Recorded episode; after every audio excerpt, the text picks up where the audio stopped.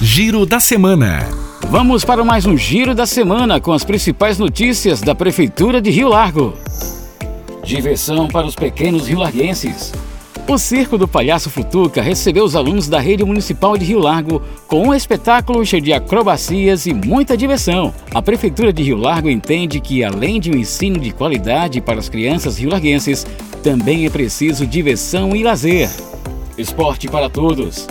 O programa Esporte para Todos continua, com as melhores aulas de zumba espalhadas por todo o município. Quer participar?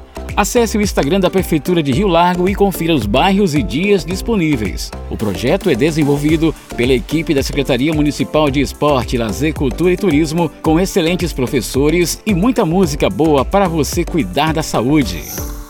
Entrega de carteirinha estudantil para os universitários.